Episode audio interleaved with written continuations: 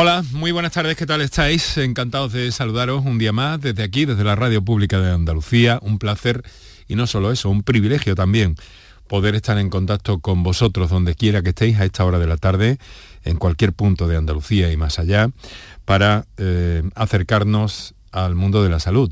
Hoy vamos a hablar de diabetes, de diabetes sobre todo tipo 2, que es muy frecuente, sobre todo a partir de los 45 años de nuestras vidas y que es un asunto preocupante porque la diabetes tipo 2 de alguna forma es eh, la puerta de entrada a otras complicaciones. Pero ¿qué es la diabetes tipo 2? Es una enfermedad que, mm, bueno, se puede esperar que mm, se cure con una pastilla o con un fármaco eh, que nos mm, haga olvidarnos un poco de ella. Pues no, no es así. Es así parcialmente solo.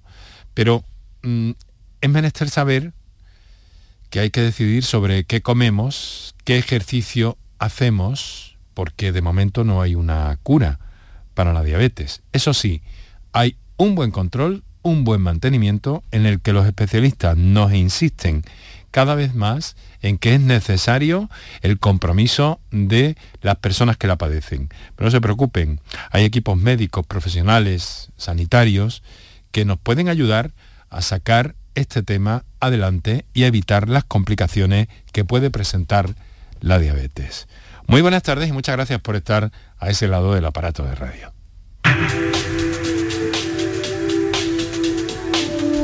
Canal Sur Radio te cuida. Por tu salud. Por tu salud con Enrique Jesús Moreno. Hay un tipo de diabetes que se da también especialmente durante el embarazo en las mujeres, es la llamada como diabetes eh, gestacional. Hay algunos otros tipos quizá eh, de los que quizá podamos hablar, aunque son menos frecuentes, pero vamos, lo más frecuente es la diabetes tipo 1, que se presenta en personas mayores, menores, perdón, de 40 años, a veces en niños, y que eh, bueno, cada vez está, eh, también si atendemos a las cifras, cada vez más presente. Hay otro tipo de diabetes, la 2, frecuente en personas mayores de 45 años y que puede acarrear otro tipo de complicaciones. De todo eso nos proponemos eh, hablar hoy en el programa. Eh, además de otras cosas, como siempre repasamos, cada vez lo vamos a hacer más someramente los datos fundamentales de la pandemia a día de hoy, eso sí, asegurándoles que eh, hoy tampoco vamos a decir gripalización en el programa. Muchas gracias por estar con nosotros, muchas gracias por eh, seguir fieles a nuestra cita cada tarde a las 6 y una disculpa que debo entonar. Ayer tuve un lapsus. Tuve un lapsus y dije que estábamos a no sé cuántos o estábamos a, a, 11, de, a 11 de enero de 2020. No sé por qué me pasó eso, pero créanme que fue simplemente un lapsus. Estamos en vivo y en directo, aunque también algunos de nuestros oyentes nos escuchan a través de las redes y las plataformas de podcast y de streaming y también nos pueden escuchar en la madrugada en la redifusión de este programa. Bueno, que vamos a repasar datos clave, fundamentales, básicos de la pandemia a día de hoy en Andalucía y enseguida entramos con nuestros invitados especialistas en endocrinología, que son habitualmente los que miran por las, por las personas diabéticas. Vuestras comunicaciones podéis empezar a dirigirlas ya en forma de nota de voz. Tenemos algunas escritas en texto, por cierto, y otra que nos han hecho llegar desde la tarde de Mariló Maldonado. Eh, notas de voz al 616-135-135, intervenciones en directo al 955-056-202 y 955-056-222. Eh, en la producción está Kiko Canterla, en el control de sonido Ángel Rodríguez, en la realización eh, Paco Villén, les habla Enrique Jesús Moreno, encantado esta hora. Ya saben, se lo venimos contando. Han han subido las muertes por COVID en nuestra tierra, han subido los contagios y han subido las hospitalizaciones. En las últimas 24 horas las autoridades de salud informan de 30 fallecimientos en Andalucía por COVID, la cifra más alta desde los primeros días de septiembre. Ha aumentado también eh, los ingresos en hospitales que ya eh, llegan a la cifra de 1.724 personas a mediodía de hoy, que es cuando se ha publicado este recuento. De ellas, 227 están en nuestras unidades de cuidados intensivos.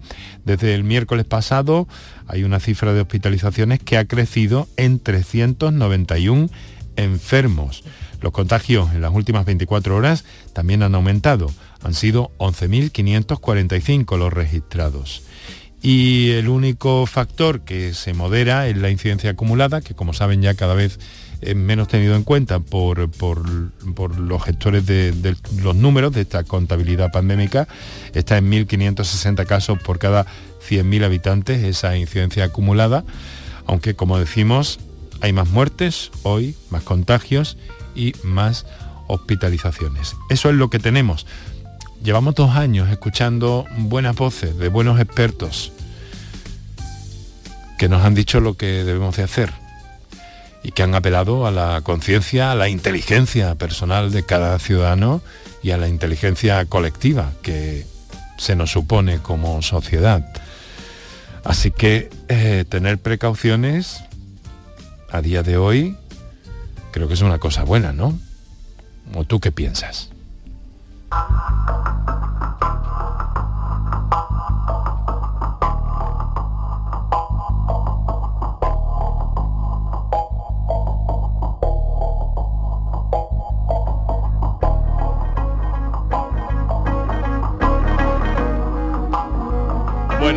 Ya estamos en la radio, esto es en directo riguroso, son las 6 de la tarde y casi 11 minutos en este momento. Y dispuestos estamos a hablar de diabetes con algunas comunicaciones eh, pendientes ya, eh, que vamos a ir dando curso, además de conocer pues algunos detalles iniciales un poco más técnicos para situarnos con nuestros invitados de esta tarde. Saludo inicialmente al doctor Cristóbal Morales, Doctor Morales, muy buenas tardes. Buenas tardes, Enrique. Un abrazo. Que, se convierte ya en nuestro endocrino de, confianza, de cercanía dentro del programa.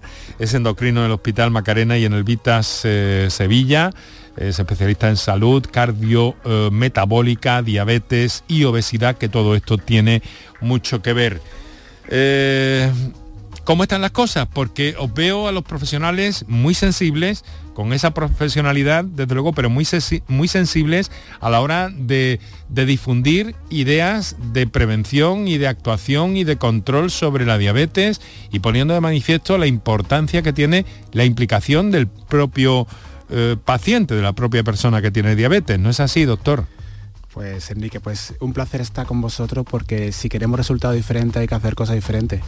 Y importante importante en esta diabetes actuar desde el principio, diagnosticarla y por eso programas como, como el tuyo y llegar aquí a toda la gente para dar ese mensaje positivo de, diagnóstico, de prevención, de poder ponerte en manos de tu mejor equipo sanitario, justo ahora en enero que empieza el año es un totalmente para nosotros muy muy emocionante y muy sensibilizado para comunicar y porque la comunicación salva vidas, la comunicación y la educación diabetológica es muy importante y de ir siempre aprovecho para darte las gracias por, invitarnos y por la labor que hacéis en vuestro programa. Mm, estamos aquí para eso, es nuestra encomienda, es eh, la tarea que tenemos, doctor. Educación diabetológica, que no es la primera vez que oímos la expresión y de la que vamos a hablar también hoy, además de, resolver las cuitas que nos planteen nuestros eh, oyentes.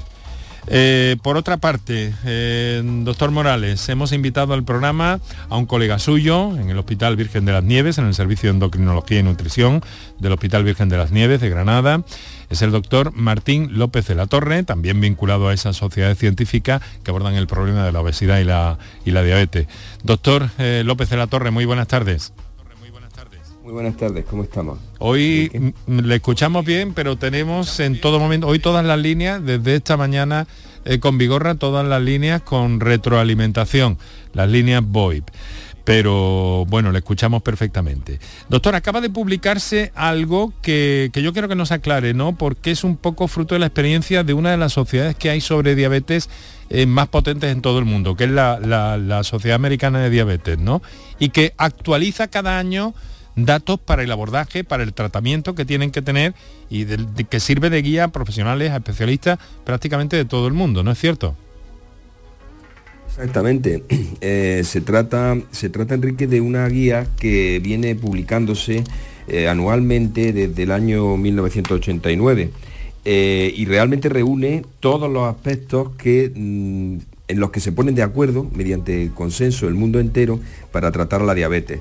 Eh, está basado sobre todo en las evidencias que hay y, es amplio, tiene, tiene 17 capítulos este año porque cada enero eh, digamos, sale en el Diabetes Care, que es una de la revista, de más impacto que hay en, diabetes, eh, y entonces cada enero ponen al día todas las recomendaciones que hay en los diferentes aspectos eh, de la diabetes. Eh, y este año, como otros muchos, pues ha ido recogiendo todo lo que y ampliando sobre la del año anterior todos aquellos aspectos que son necesarios tener en cuenta en el tratamiento, manejo, prevención, diagnóstico y tratamiento de la diabetes. Es realmente para nosotros cada año pues una verdadera fiesta cuando aparece porque estamos detrás de, todas las novedades que pueda haber. Desde luego, eh, la sensibilidad que hay desplegada, doctor, en torno a la diabetes por parte de los endocrinos es algo encomiable y, y una tarea que yo comentaba antes con Cristóbal. Bueno, se conocen ustedes, ¿no? Por otra parte, ¿no?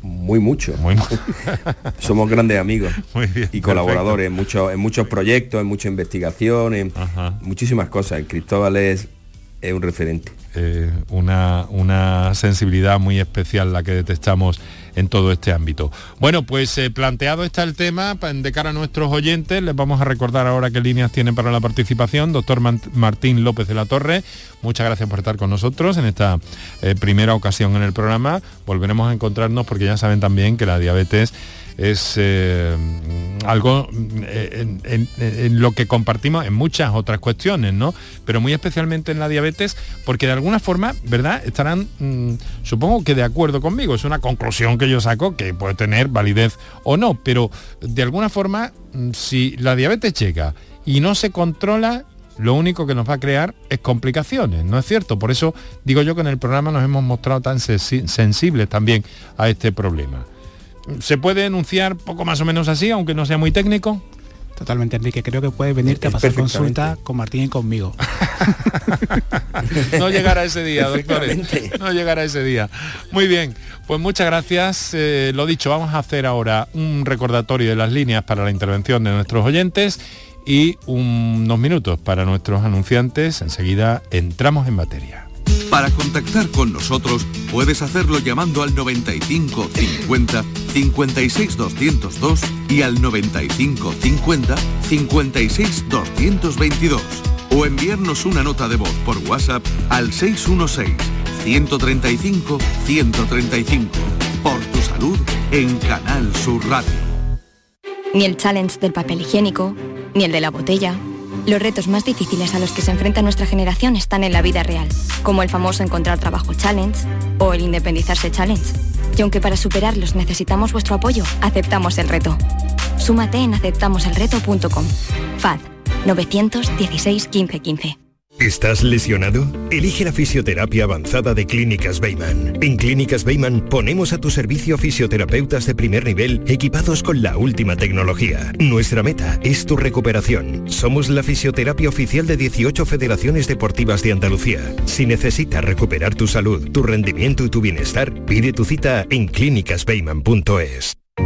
Tras las fiestas navideñas, no olvides reciclar los aparatos eléctricos y electrónicos que ya no usas para cuidar de nuestro medio ambiente. Entra en www.raeandalucía.es para saber dónde depositar tus residuos de aparatos eléctricos y electrónicos. Actúa, recicla y conecta con la naturaleza. RAE Andalucía. El resumen de la jornada con la última hora del deporte, la economía y el análisis lo tienes en el Mirador de Andalucía. De lunes a viernes desde las 7 de la tarde con Natalia Barnés. Quédate en Canal Sur Radio, la radio de Andalucía. Enrique Jesús Moreno, por tu salud, en Canal Sur Radio. 6 de la tarde y 18 minutos en este momento, riguroso directo en este día que es el 12, eh, miércoles de enero de 2022 en torno a la diabetes, con los doctores Martín López de la Torre, Cristóbal Morales, en el ámbito de la diabetes, la endocrinología, y bueno, con esa presentación, eh, esa primera, primer turno de intervención que yo les pido, Eh, doctores, eh, empiezo por el doctor López de la Torre. ¿Hay alguna novedad que se desprenda de esa guía o de alguna otra circunstancia, eh, investigación sobre la diabetes, novedad? ¿Qué novedad nos puede traer o nos ha traído ya este 2022 para el abordaje correcto de la diabetes? ¿Algo especialmente reseñable? Es un continuo de realmente todas las novedades que reflejan este, este, consenso de la Asociación Americana de Diabetes vienen a reflejar la evolución que a lo largo del año hemos ido viendo en congresos, en reuniones, en publicaciones, en investigación de todo lo que ha ocurrido. Yo creo que si hay que resaltar algo de estos últimos tiempos que realmente se cristalizan estos tipos de... Mm, en este año concretamente, eh, en los estándares de la, de la Asociación Americana de Diabetes, pues yo resaltaría, y a lo mejor Cristóbal luego apoya algunos otros aspectos, pero yo resaltaría, por ejemplo, la tecnología. La tecnología eh, está invadiendo el mundo de la diabetes, para mejor, por supuesto, y entonces hay eh, algún capítulo nuevo dedicado a, la tecnología, a cómo medir mejor los controles de, glucosa para mejorar el control de los diabéticos. Entonces la tecnología es un punto importante eh, que está mm, ganando terreno en el tratamiento y en el manejo de la diabetes. Eh, otro aspecto importante, y, lo ha reseñado perfectamente Enrique al, principio, es que, hay algunos factores que están desencadenando que últimamente haya más diabetes y uno y, de ellos está haciendo que, como decías, oye, la diabetes tipo 2 aparece más a partir de los 45 años, pues casi cada vez va adelantándose más esa edad y se va adelantando más porque cada vez antes somos obesos, por ejemplo. Y entonces esa diabetes tipo 2 está ganando terreno en personas, y, personas jóvenes. Eso es, eso es muy preocupante, mm. eh, porque podemos prevenirlo. Eh, pero podemos prevenir perder peso para así no ser diabéticos jóvenes. Ese es otro de los aspectos que ha hecho la guía. La guía adelanta el hecho de tener y hacer screening de los 45 años que decía antes a los 35. O sea, ya, deberíamos en las personas a partir de los 35 años que son obesos ya empezar a hacer screening. O sea, hay algunos aspectos importantes que van ganando terreno y que son preocupantes y que hay que alertar a las personas para que hagan las cosas bien y no lleguen a estas situaciones. Cristóbal, ¿qué punto de vista? Nuestro presidente de la Sociedad Andaluza de Endocrinología, Diabetes y Nutrición, Martín, muy querido amigo y, respetado y querido por todos, ¿no? Y es cierto que, la diabetes, eh, esta guía refleja todo aquello avance, todo aquello ensayos clínicos, que muchos de ellos lo, tenemos la suerte de hacerlo en Andalucía, refleja y se, recoge esos avances. Yo creo que, estamos viviendo una revolución de tecnología, de innovación, de nuevos fármacos, un cambio en el abordaje de, de ese paciente con diabetes. Queremos ir desde el inicio, es muy importante por todo lo que estamos viviendo en, estos dos años de, pandemia, que este paciente con diabetes ha dejado de, venir a consulta, ha, empeorado su control metabólico, a lo mejor ha puesto peso y todo ello tiene unas una consecuencias que como son prevenibles, por eso tanta llamada de atención, por eso tanto insistir tanto que a veces pecamos de, pesados, mm. pero queremos decirle que, acuda a su, a su equipo sanitario porque en diabetes el tiempo es oro y cuanto antes se inicie esa medida de educación, cambio de, cambio de, estilo de vida, tratamiento farmacológico, eh, eso vale, vale millones porque es invertir en salud. Vamos a ir decranando un poco todo eso, pero también nos van a servir las distintas comunicaciones que tenemos pendientes con nuestros oyentes, que enseguida vamos a escuchar, va a ser en un instante, pero algunas, algunas cuestiones que nos han trasladado ya por vía, eh, por vía, eh, por texto escrito, ¿no? Y una de ellas eh, nos, llega, nos ha llegado además desde la tarde con Mariló Maldonado, hace unos minutos, eh, nos ha llegado en el sentido de, una pregunta, ¿no? A ver qué me pueden decir a esto. Es muy escueta, no, no, puedo darle más datos que los que le podía facilitar, pero a ver qué hay de esto. Una infección, una neumonía, por ejemplo, eh, puede eh, ser el detonante de una diabetes? ¿Puede acabar en diabetes? Es la pregunta inquietante que, nos lanzan. Mm, ¿Tiene sentido esto para ustedes, doctores? A ver, eh, Martín López de la Torre. Pues, pues sí, muchísimo sentido. No es raro que muchos de los que nos estén oyendo hayan empezado siendo diabéticos a raíz de una infección importante. Pero claro, eh, hay que distinguir, y, además hay muchas razones de por qué pueda ocurrir esto, mm, pero no siempre esas relaciones son de causa-efecto. Me explico. Puede coincidir en muchas ocasiones que esa infección eh, pues necesite un tratamiento eh, que desencadena la diabetes. Yo les voy a poner un ejemplo. los, muchos retrovirales en, los tratamientos de los VIH o infecciones por VIH, pues producen diabetes. Este es un ejemplo.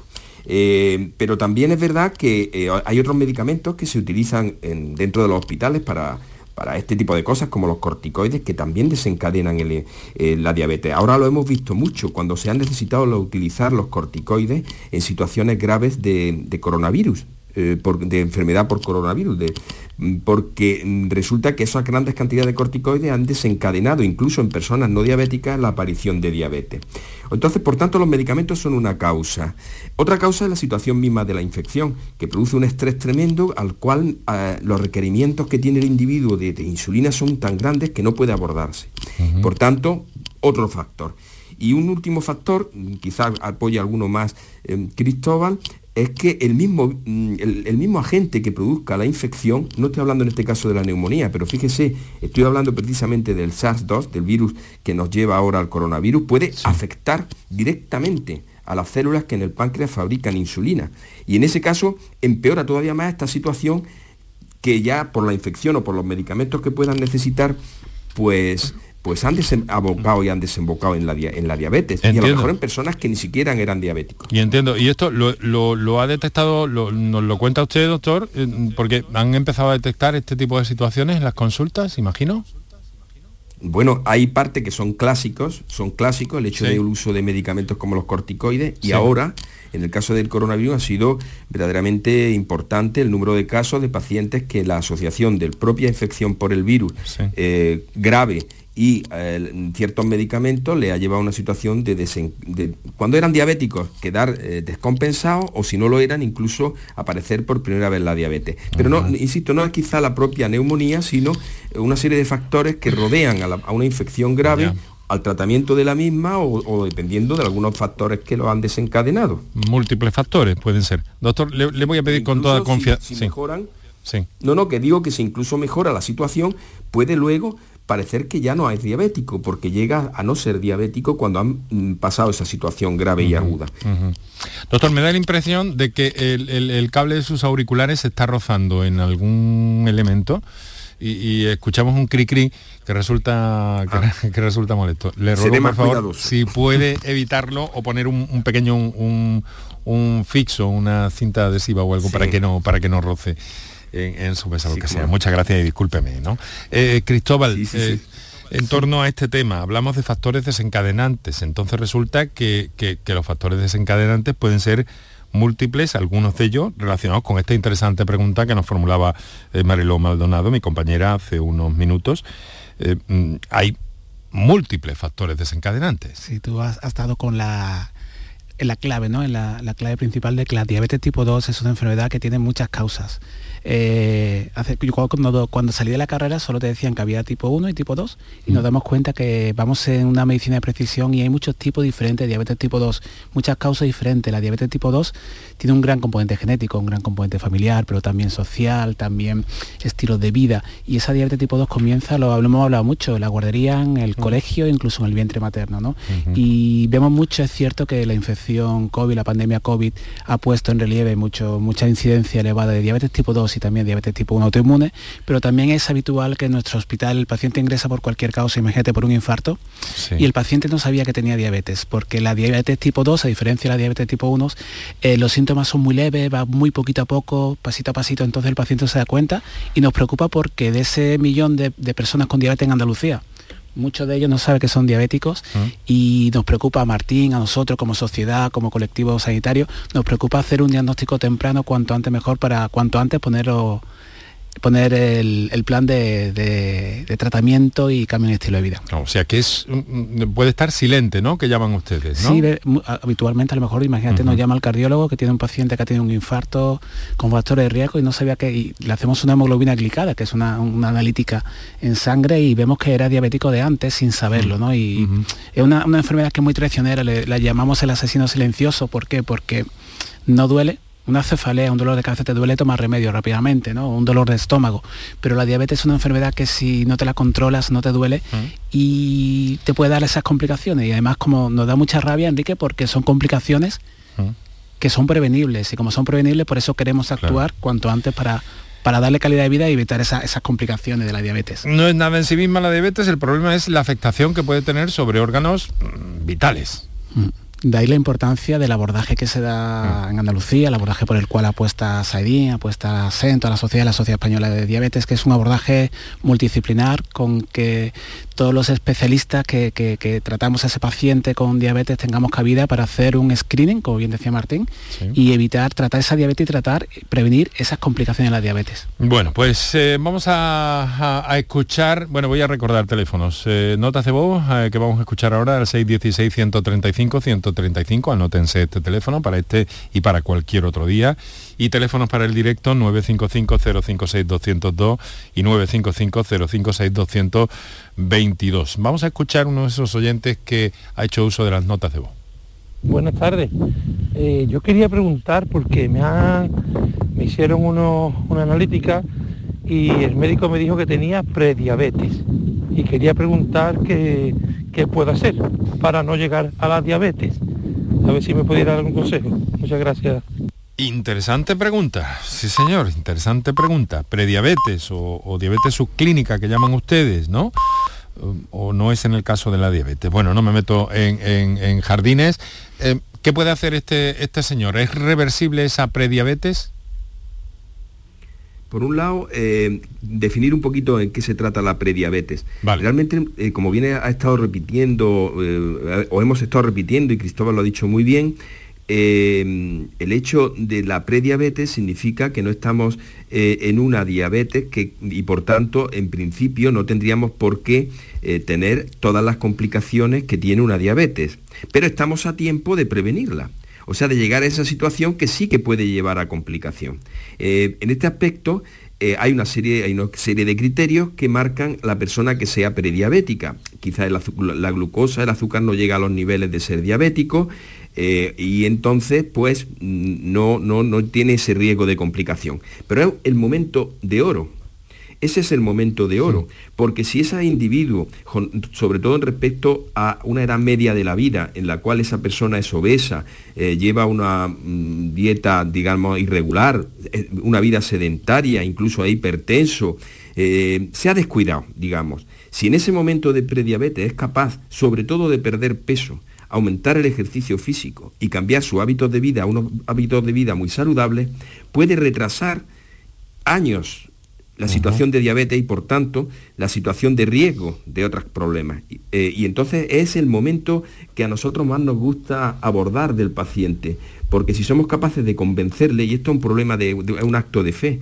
si nos cree en lo que le estamos diciendo, si es capaz de hacer caso de nuestros consejos, pierde peso y mejora sus situaciones y hábitos de vida, esa persona puede o no llegar a ser diabética o serlo bastantes años después. Mm. Por lo tanto, está disminuyendo mm, su riesgo y quizá prolongando su vida. Yo calculo, bueno, no calculo, está calculado que un diabético puede, eh, al no ser diabético, mejorar de entre 5 y 8 años las perspectivas de vida y de calidad de vida. Por tanto, eh, yo le diría a su oyente que que está en la, mejor oportunidad de su vida para no ser diabético.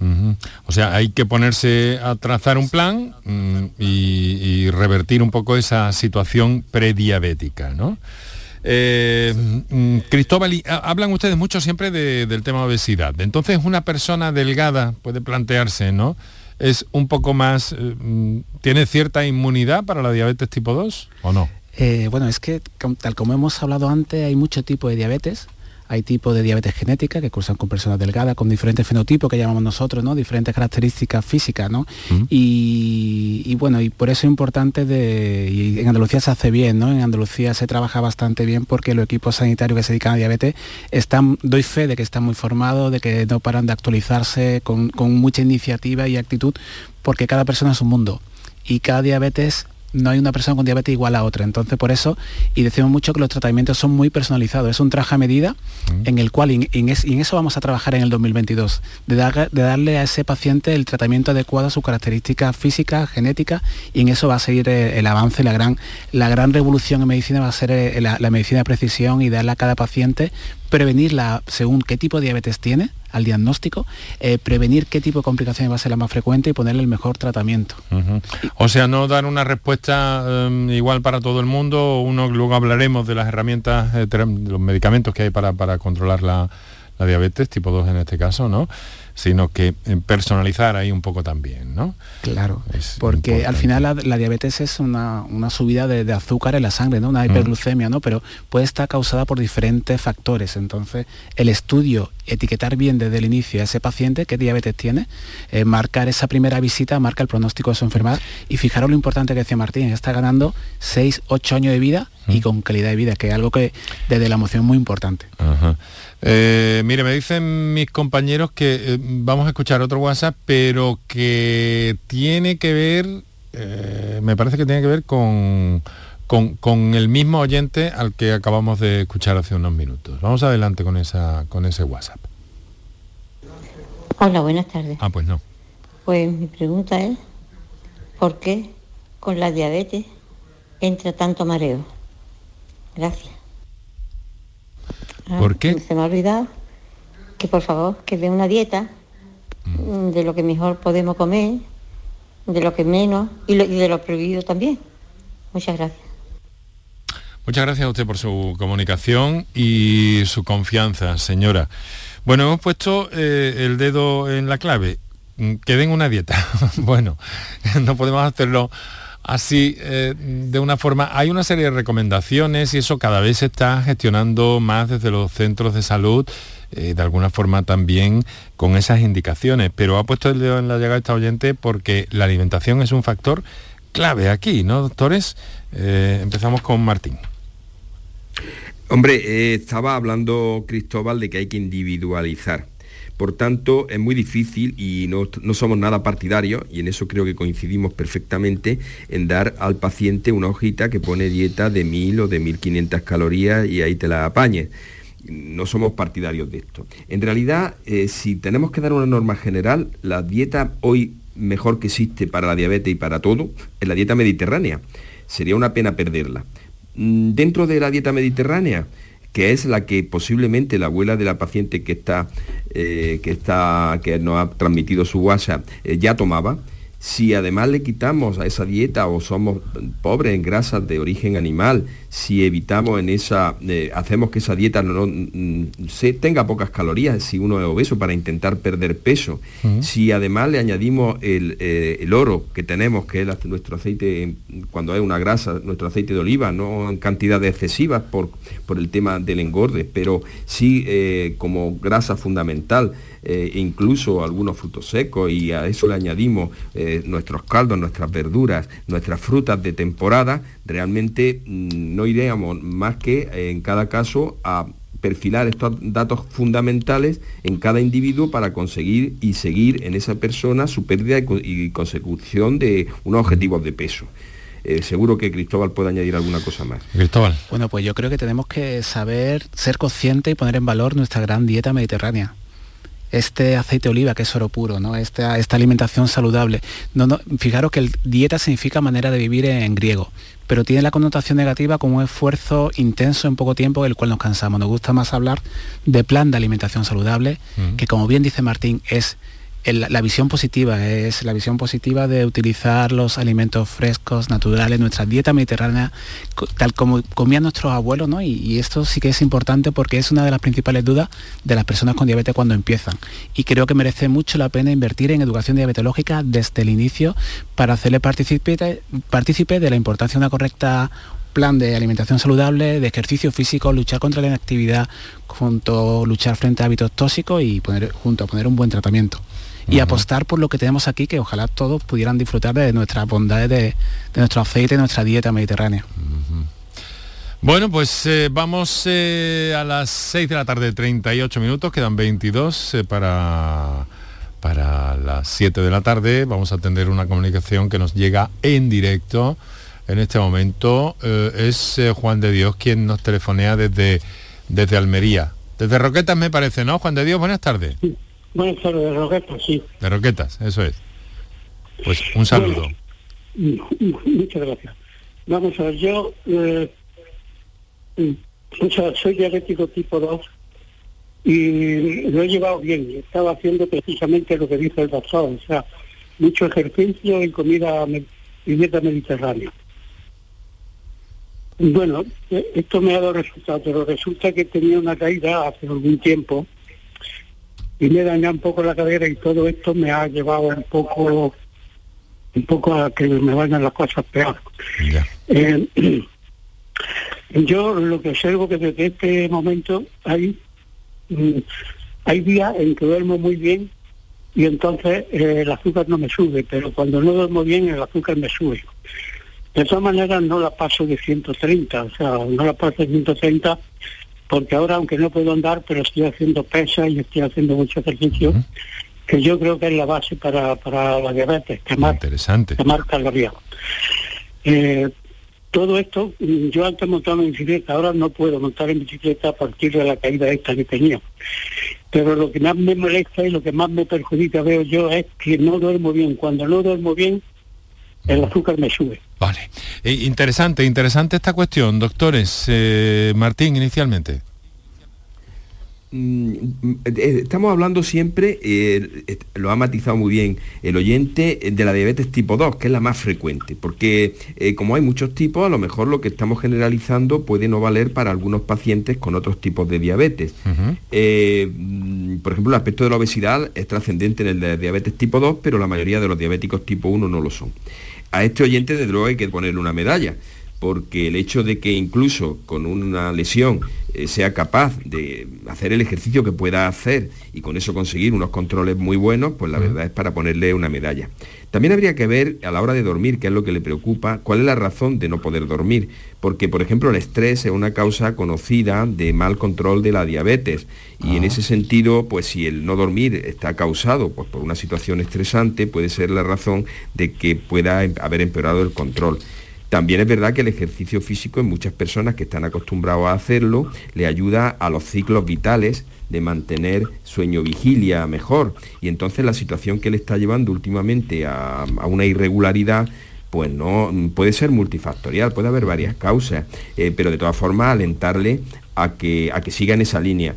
Por otro lado, también hay que decir a algunos de los que estén oyendo y hagan todas las cosas tal como quieren hacerlo, que hay diabéticos y diabéticos. Y hay diabéticos que aun intentando hacerlo todo lo mejor posible, no pueden controlar bien su, enfermedad y en ese caso hay que ajustarle sus tratamientos, que son una cuestión ya de su médico, de hablar con ellos y, de que, y no desanimarse, porque el hecho de hacer, de hacer ejercicio y no conseguir los objetivos a veces son, no es cuestión tampoco del esfuerzo que haga uno. animarle en ese sentido. Muy bien, Juan de Dios. Sí. Yo, mm, yo, desde luego veo que lo que dice el doctor lleva razón. Yo lo que estoy es estresado. Desde que mm. estoy estresado, o sea, por culpa de la caída del que tenía, no duermo bien. al no dormir bien, el azúcar me está subiendo. Ya. Aunque ya digo, yo no, vamos, no, no sí, está en un nivel, está en un nivel, si además está medicado y demás, ¿no? Mm, Cristóbal, supongo que está. No, yo dejé, yo dejé de tomar la medicación porque no la necesitaba. Yo llegué a ah. poner a poner la, la, diabetes en, 75, 80, o sea que llegué a eliminarla totalmente y ya me dijo el médico que no necesitaba tomar nada, que poner ejercicio. Y la dieta, que lo que hago es lo que ha dicho el doctor, la dieta mediterránea, no me salgo de ahí y luego procuro a tomar mm, cosas así como pan y dulce y todo eso, o sea, eso ha anulado totalmente. Entonces me va bien, pero lo que necesitaría es a ver si me pueden decir algo que me quite el estrés, que esto es lo que, lo que me preocupa. Bueno, es, es, es, otra cuestión probablemente, pero me parece por otra parte muy interesante, ¿verdad, doctor Morales? la relación entre el estrés y el azúcar, que mm, eh, sorprendente incluso un poco, de algún modo. Sí, pero todo, todo influye. Cuerpo y mente están conectados y un estrés físico, como neumonía, ¿no? o un estrés psíquico, hace que se alteren los patrones endógenos de, todas las hormonas, ¿no? Hay un trastorno ahí. El cortisol este que está de moda ahora, ¿no? El cortisol está muy de moda, sí, y la citocina. muy endocrino todo, pero, pero todo influye. Y de hecho se lucha desde la sociedad científica de, incorporar profesionales de la psicología a los equipos sanitarios, igual que estamos luchando por incorporar profesionales de la actividad física y el deporte. Eh, Martín decía antes algo que me, hace pensar y quiero también yo, yo dar un poquito de, de, más luz aquí, ¿no? De, de, la importancia de no sentirnos tampoco culpables, porque a veces hace esfuerzo y por tu propia enfermedad por tu propia genética no se consigue los resultados y esa azúcar la tienes descompensada. Pues, acude a tu equipo sanitario sin sentirte culpable, que tenemos múltiples soluciones personalizada. Hay veces que, con el abordaje con cambio de estilo de vida desde el inicio, si esa diabetes no está muy descompensada, se puede controlar. Es el caso de Juan de Dios, ¿no? Que nos ha mm. dicho... Y, esa diabetes también puede tener muchas complicaciones como trastorno de síndrome de apnea obstructiva del sueño, puede tener asociada obesidad. Son muchas complicaciones que, merece la pena que se contacte con el equipo sanitario. Muy bien, Juan de Dios, mucho ánimo y, y hombre, en ese sentido, a ver si, a ver si en fin, que pongamos todos de nuestra parte también, que también es importante para, para, para reconducir un poco ese estrés, ¿no? Una... Sí, bueno, después es que no puedo dormir. Si pudiera dormir, yo estaba estupendamente, porque aunque no puedo ya montar en bicicleta, yo antes salía en bicicleta y hacía mm. muchos kilómetros, y aquello me iba entonces cuando yo tenía el azúcar a 75, 80. Ya. Ahora ya la tengo a 120, 130 y todo eso, bueno, pues si, tiene, si tiene, ya he escuchado a los doctores, Juan de Dios, si tiene que, dar una vuelta y consultar a su médico de, primaria para regular eso un poquito mejor, él será quien pueda orientarle y bueno, em, em, apañarle un poco esa, esa situación, ¿eh? Bueno, es que lo que me mandan es, son estas pastillas para dormir, que esas pastillas para dormir, pues yo, mm, vamos, que leo algo, mm, no son nada buenas. O sea, bueno. a lo mejor hay otra forma y si no ponga un poco de su parte también para intentar eliminar ese estrés. Juan de Dios, un abrazo fuerte, mucho ánimo le quiero desear, ¿vale? Tenemos otras comunicaciones pendientes. Muchas gracias a, usted. Tenemos un cuarto de hora. ¿Hacemos la pausa ahora? Sí, bueno, me dicen los compañeros, hacemos la pausa. Va a ser breve eh, para nuestros anunciantes. Compartimos en torno a la diabetes con todos ustedes en Andalucía y con el doctor Martín López de la Torre y el doctor Cristóbal Morales en torno a a este problema. Diabetes, especialmente tipo 2, que se presenta como más frecuente cada vez que ponemos la etiqueta de diabetes en el programa. Por tu salud, escucha Canal Sur Radio. Canal Sur Sevilla. Vente a Dimarsa, ponte en mis manos y dile chao, dile chao, dile chao, chao, chao, empieza ya. Tu autoconsumo, nuestro petróleo es el sol. Di que sí, únete al cambio. Dimarsa.es Encuentros Carrusel Taurino. Canal Sur te invita a conocer este 13 de enero los pilares de la tauromaquia a través de la charla con el diestro Pablo Aguado, uno de los toreros más destacados de los últimos años, triunfador en la Feria de Sevilla de 2019. Desde las 8 de la tarde en el Teatro Fundación Cajasol. Entrada libre hasta completar aforo, previa recogida de invitaciones en taquilla de la Fundación Cajasol. Calle Álvarez Quintero, Sevilla. Encuentros Carrusel Taurino, con el patrocinio de la Fundación Cajasol. Enrique Jesús Moreno, por tu salud en Canal Sur Radio. Tenemos 14 eh, minutos para que sean las 7 de la tarde aquí Canal Sur Radio. Esto es por tu salud, en torno a la diabetes, con el doctor Martín López de la Torre, endocrino, presidente de la Sociedad Andaluza de Endocrinología y Nutrición. Y es el doctor Cristóbal Morales, endocrino, Hospital eh, Macarena y Vita Sevilla, especialista en salud cardiometabólica, diabetes, obesidad, eh, y el doctor López de la Torre desde el Hospital Virgen de las Nieves de, Granada. Bueno, tenemos eh, doctores un WhatsApp ahí pendiente. Todavía algunos de nuestros oyentes pueden tener eh, la oportunidad de intervenir si así lo desean. Vamos a recordar, Paco Villén, los teléfonos del programa. Para contactar con nosotros puedes hacerlo llamando al 95 50 56 202 y al 95 50 56 222 o enviarnos una nota de voz por WhatsApp al 616 135 135 por tu salud en Canal Sur Radio. Pues vamos en busca de una nota de voz que nos llega eh, precisamente en ese formato. Adelante, compañeros. Buenas tardes, soy diabética de tipo 2. Me estoy tratando con Dianben y Forsiga. Mm, yo me han dado estos tratamientos a nivel ambulatorio. Nunca me ha visto un endocrino por mi diabetes. Me han visto porque tengo nódulos tiroideos y están, están perjudicándome. Pero nunca se han preocupado mis endocrinos de mi diabetes. Entonces estoy un poquillo desorientada. Si pudieran darme alguna orientación. Bueno, vamos a ver hasta dónde podemos llegar. A ver, doctor eh, López de la Torre.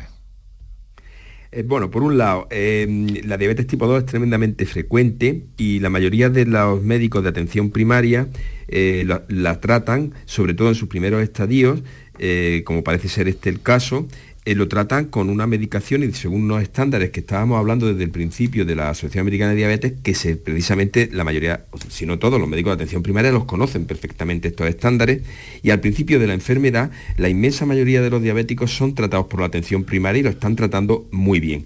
De hecho tenemos un armamento de medicaciones, un conjunto de medicaciones eh, últimamente, los últimos 10, 20 años, que no tiene nada que ver con las antiguas. Son medicaciones que no, que no solo mejoran los niveles de glucosa, sino que además mm, actúan de forma beneficiosa precisamente sobre las complicaciones que muchos enfermos tienen, ¿no? de cardíacas o de riñón, eh, incluso mejoran otros muchos aspectos eh, que no solo es la glucosa. Por tanto, hemos cambiado el objetivo.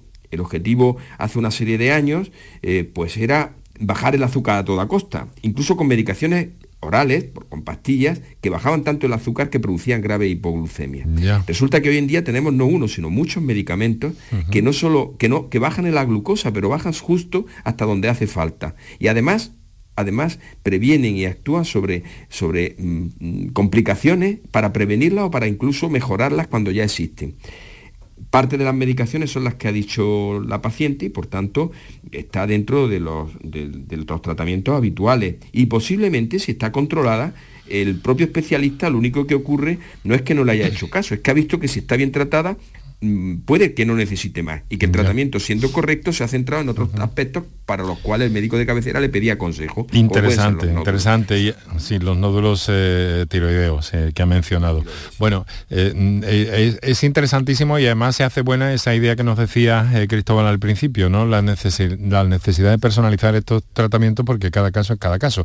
Precisamente tengo una, una consulta sobre esto que me llega vía texto.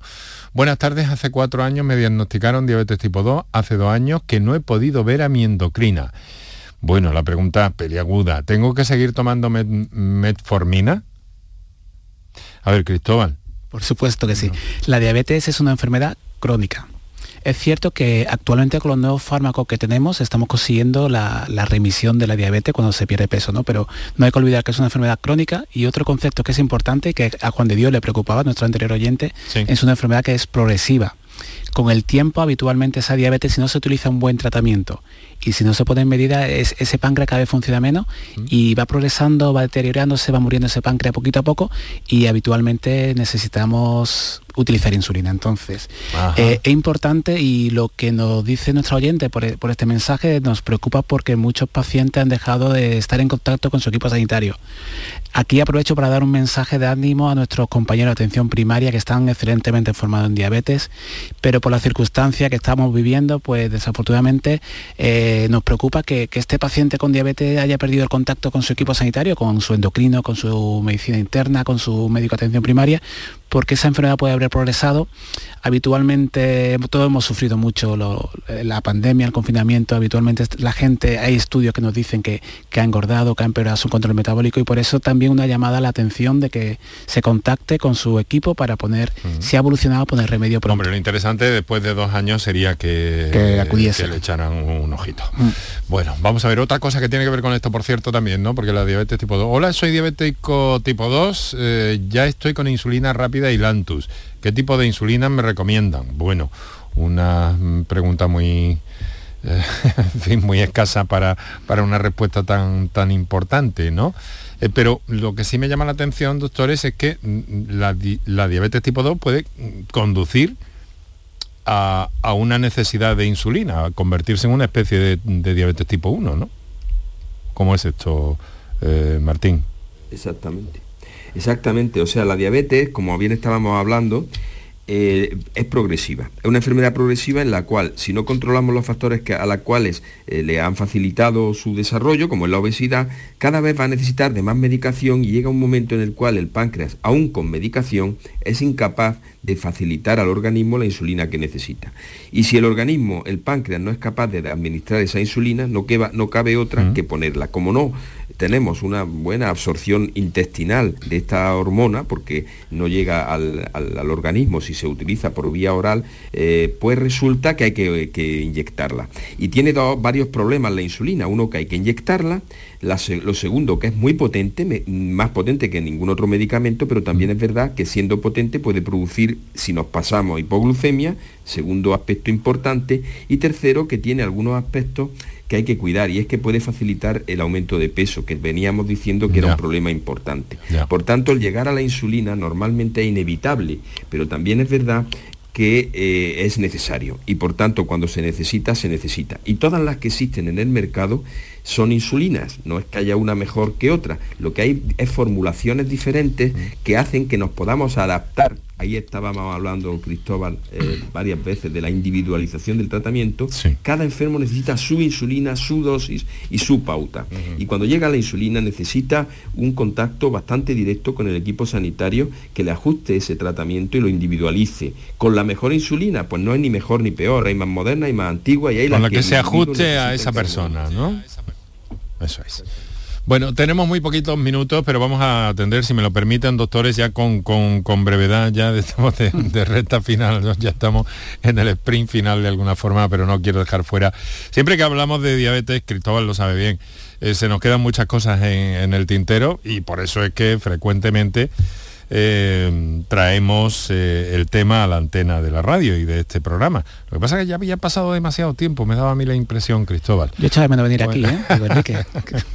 Mira, tenemos una llamada desde, desde Málaga, es Carmen, vamos a atenderla, si puede ser muy brevemente, por favor, intentamos darle a nuestros invitados de esta tarde la orientación que precise.